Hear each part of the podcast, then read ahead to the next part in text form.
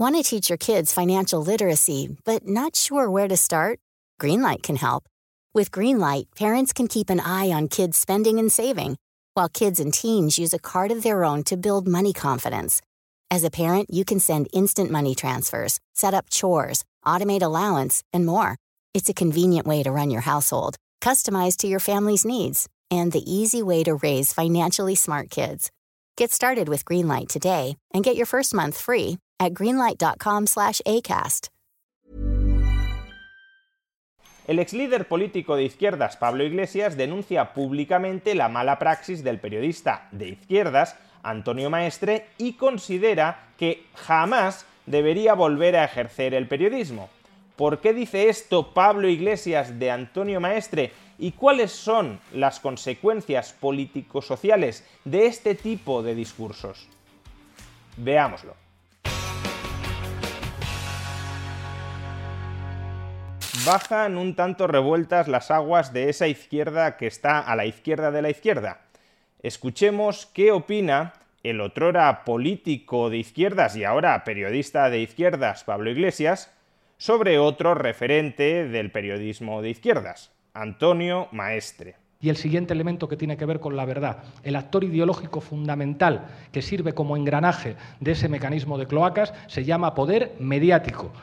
Y los soldados de ese poder mediático tienen carné de periodista y algunos están asociados en la OPM y otros no. Ya está bien de presentar a la sacrosanta profesión como si fueran poco menos que inmigrantes ilegales trabajando en un andamio de precariedad. Es indignante lo que se ha hecho en este país en nombre del periodismo. El corporativismo que ha reinado incluso entre periodistas de izquierdas, tratando de salvarle el culo a Ferreras después de que salieron en esos audios, es indignante, una maldita vergüenza. Que alguien se atreva a decir, después de dar lecciones de moralidad cada día que aparece en la televisión, que él no puede hablar mal de Ferreras porque Ferreras es quien le ingresa 3.000 euros todos los meses en su cuenta corriente, no debería volver a ejercer el periodismo en su vida.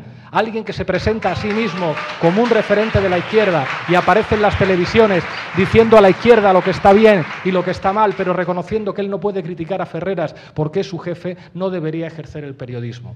Recordemos, hace unos meses salió a la luz un audio de una conversación grabada entre el periodista de izquierdas Antonio García Ferreras y el excomisario Villarejo, en el que Ferreras le reconocía a Villarejo que iba a dar una información sobre Podemos y más en concreto sobre Pablo Iglesias que pensaba, que opinaba que era falsa. Y eso evidentemente atenta contra la deontología periodística. No puedes dar una información sabiendo, pensando que es falsa.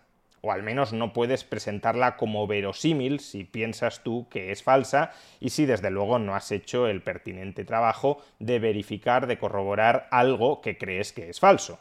En su momento, de hecho, ya dedicamos un vídeo a analizar esta cuestión y a criticar específicamente la actitud de Ferreras en estos audios y también algunas de las implicaciones político-sociales que pretendían extraer algunos líderes de la izquierda iberoamericana de este hecho. Pues bien, Antonio Maestre es tertuliano en el programa de Antonio García Ferreras y en su momento criticó la actitud de Ferreras en estos audios y en el contexto histórico en el que dio una noticia pensando que era falsa, de una manera un tanto tibia, de una manera un tanto moderada para lo que suele hacer él. Y en el programa Carne Cruda le preguntaron por esta cuestión por esta actitud, digamos, tibia frente a una cuestión que si hubiese ocurrido en otro contexto habría supuesto durísimas intervenciones por parte de Antonio Maestre, y él se explicó del siguiente modo. También hay quien ha dicho que fuiste un poco tibio en el artículo que publicaste en el diario.es señalando más a Inda que a Ferreras. Pues sí, bueno, esto es una opinión y yo la acepto, pero eso es un artículo que está basado en información que tengo y no puedo ir más allá de la información que tengo. Es decir, sí, y lo he dicho al principio, cuando tienes información, las opiniones siempre siempre son bueno pero tú eres muy contundente en algunas opiniones Antonio sí, sí, sí, a veces vamos pero obviamente sentencias. Obviamente es decir es que yo no sé eh, en qué mundo vivimos. Eh, que las posiciones tienen que ser más matizadas cuando hablas de una empresa en la que trabajas bienvenidos al mundo capitalista señores.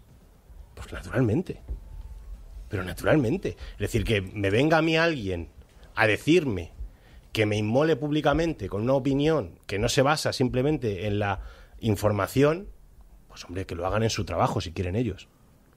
En resumen, que como Antonio Maestre trabaja para la Sexta, no puede criticar a la Sexta o a Antonio García Ferreras con tanta dureza como lo haría si no trabajara en la Sexta. Por tanto, el reproche que le dirige Pablo Iglesias contra Antonio Maestre está fundamentado.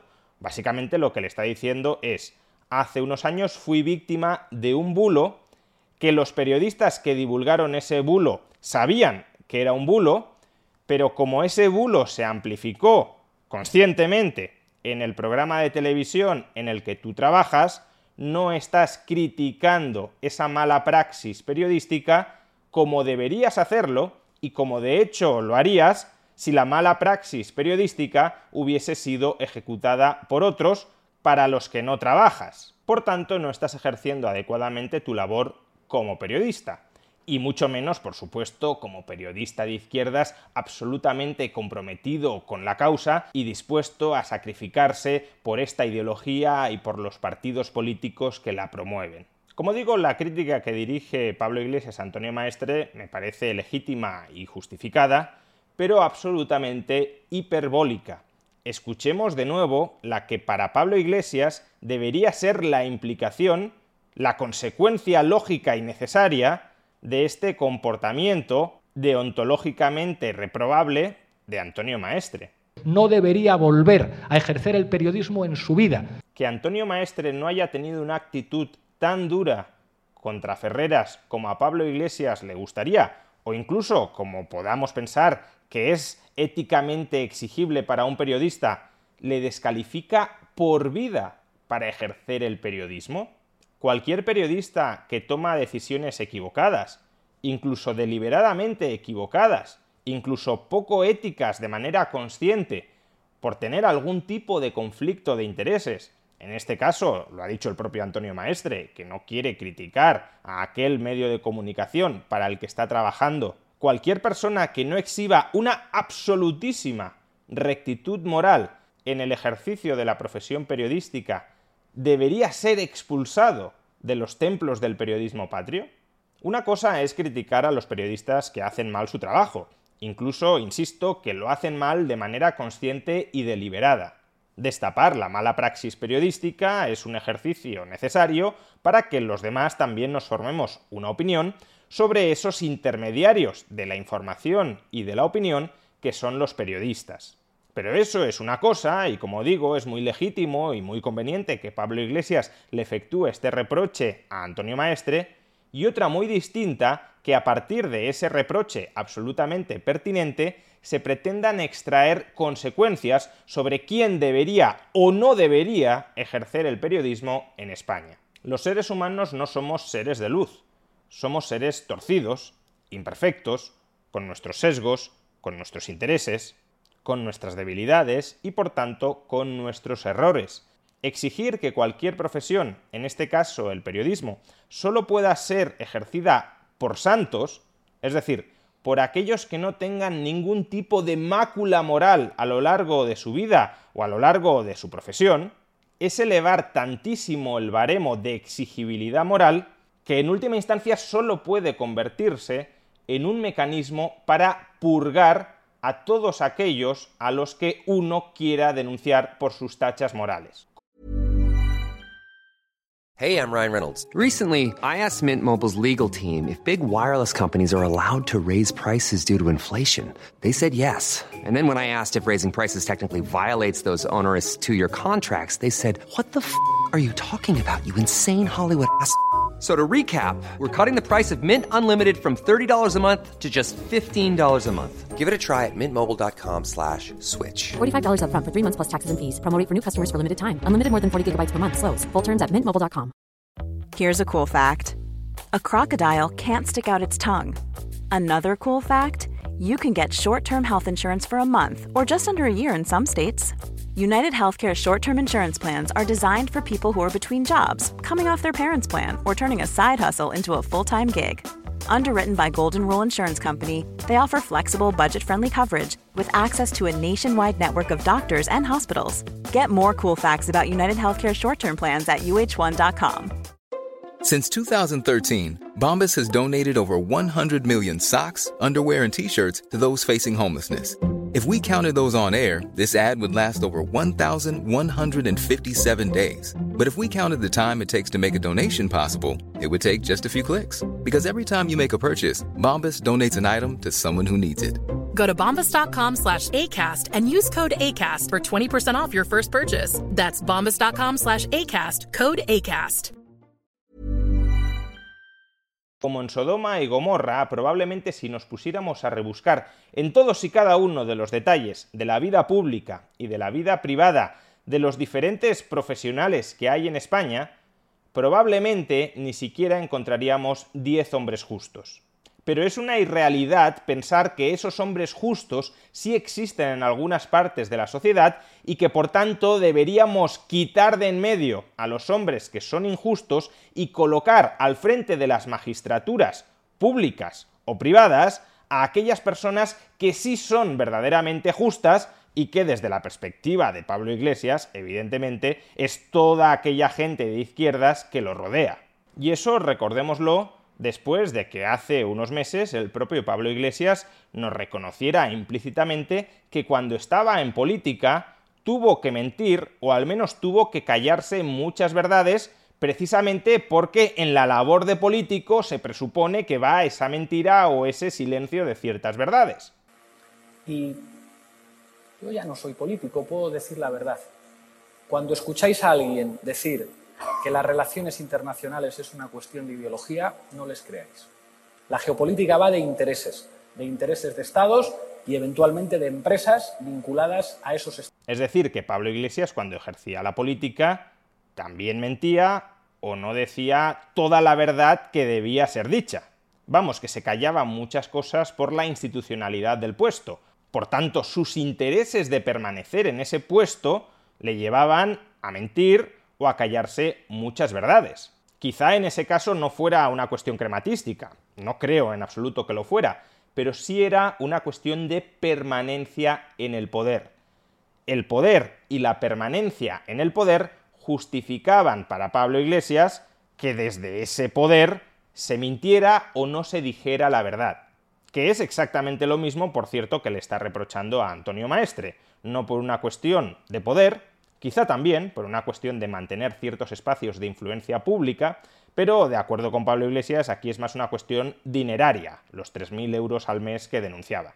Pero en todo caso, esta confesión a posteriori de que Pablo Iglesias nos mentía o no nos decía la verdad cuando era político, descalifican de por vida a Pablo Iglesias para ejercer la política, o en este caso para ejercer el periodismo, ¿cómo sabemos que ahora Pablo Iglesias como periodista sí nos dice la verdad, si en el pasado reconoció que nos había mentido o no nos había dicho la verdad, ¿cómo sabemos que ahora Pablo Iglesias sí puede decir la verdad al no ser político? Si cuando era político no decía la verdad porque tenía ciertos intereses institucionales o políticos en no decirla, ¿por qué ahora no puede tener también esos mismos intereses de carácter no crematístico? Cuidado, como periodista para no decirnos la verdad o para presentar la verdad de una manera suficientemente deformada en función de sus propios intereses. Y evidentemente estos y muchos otros han de ser elementos que algunos pongan encima de la mesa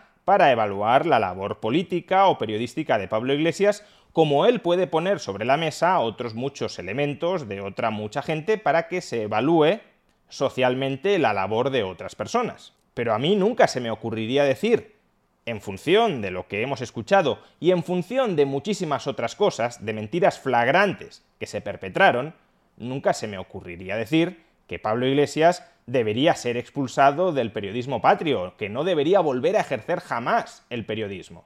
Mi opinión sobre cuál es la credibilidad de Pablo Iglesias como periodista, o de Antonio Maestre como periodista, es mi opinión opinión que puede ser correcta o que puede ser equivocada, que puede estar más o menos sesgada. Pero es mi opinión. Como muchas otras personas tendrán su opinión, tanto las que no otorguen ningún crédito a Pablo Iglesias o a Antonio Maestre, como las que otorguen muchísimo crédito a Pablo Iglesias y a Antonio Maestre.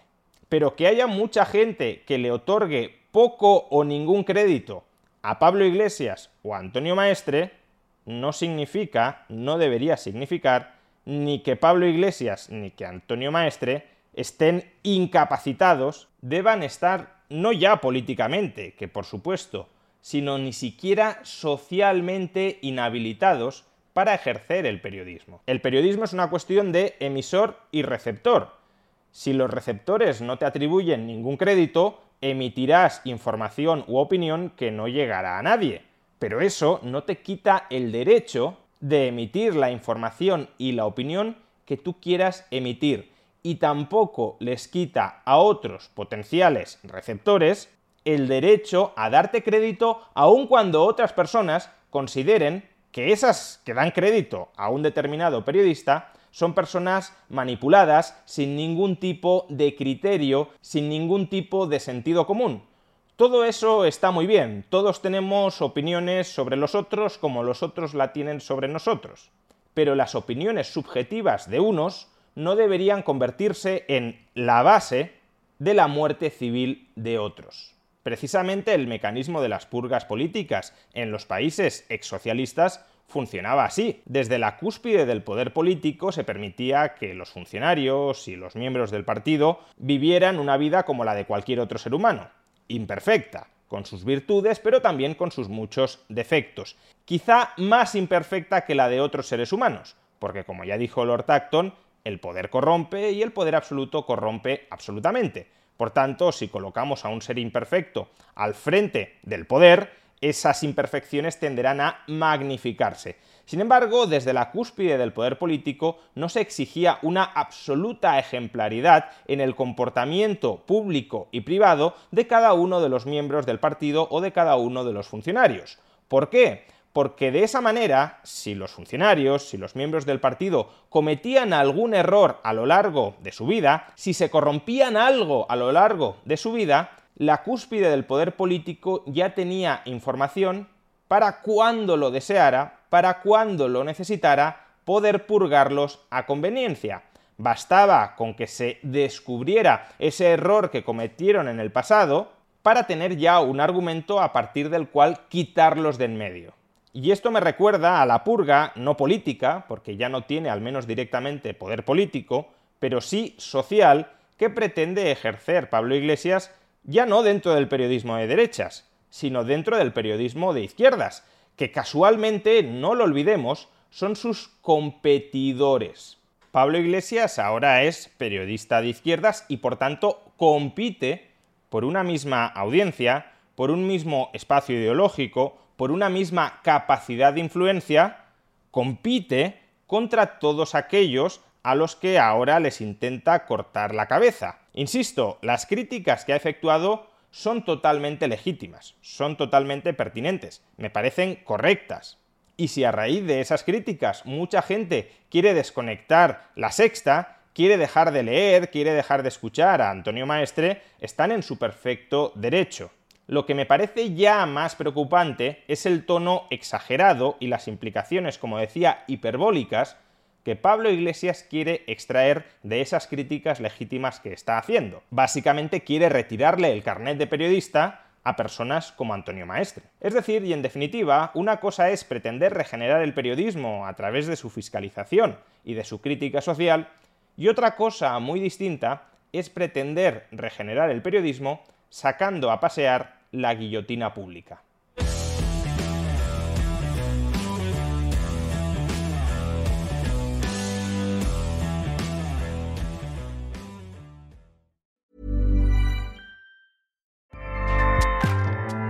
ACAST powers the world's best podcasts. Here's a show that we recommend.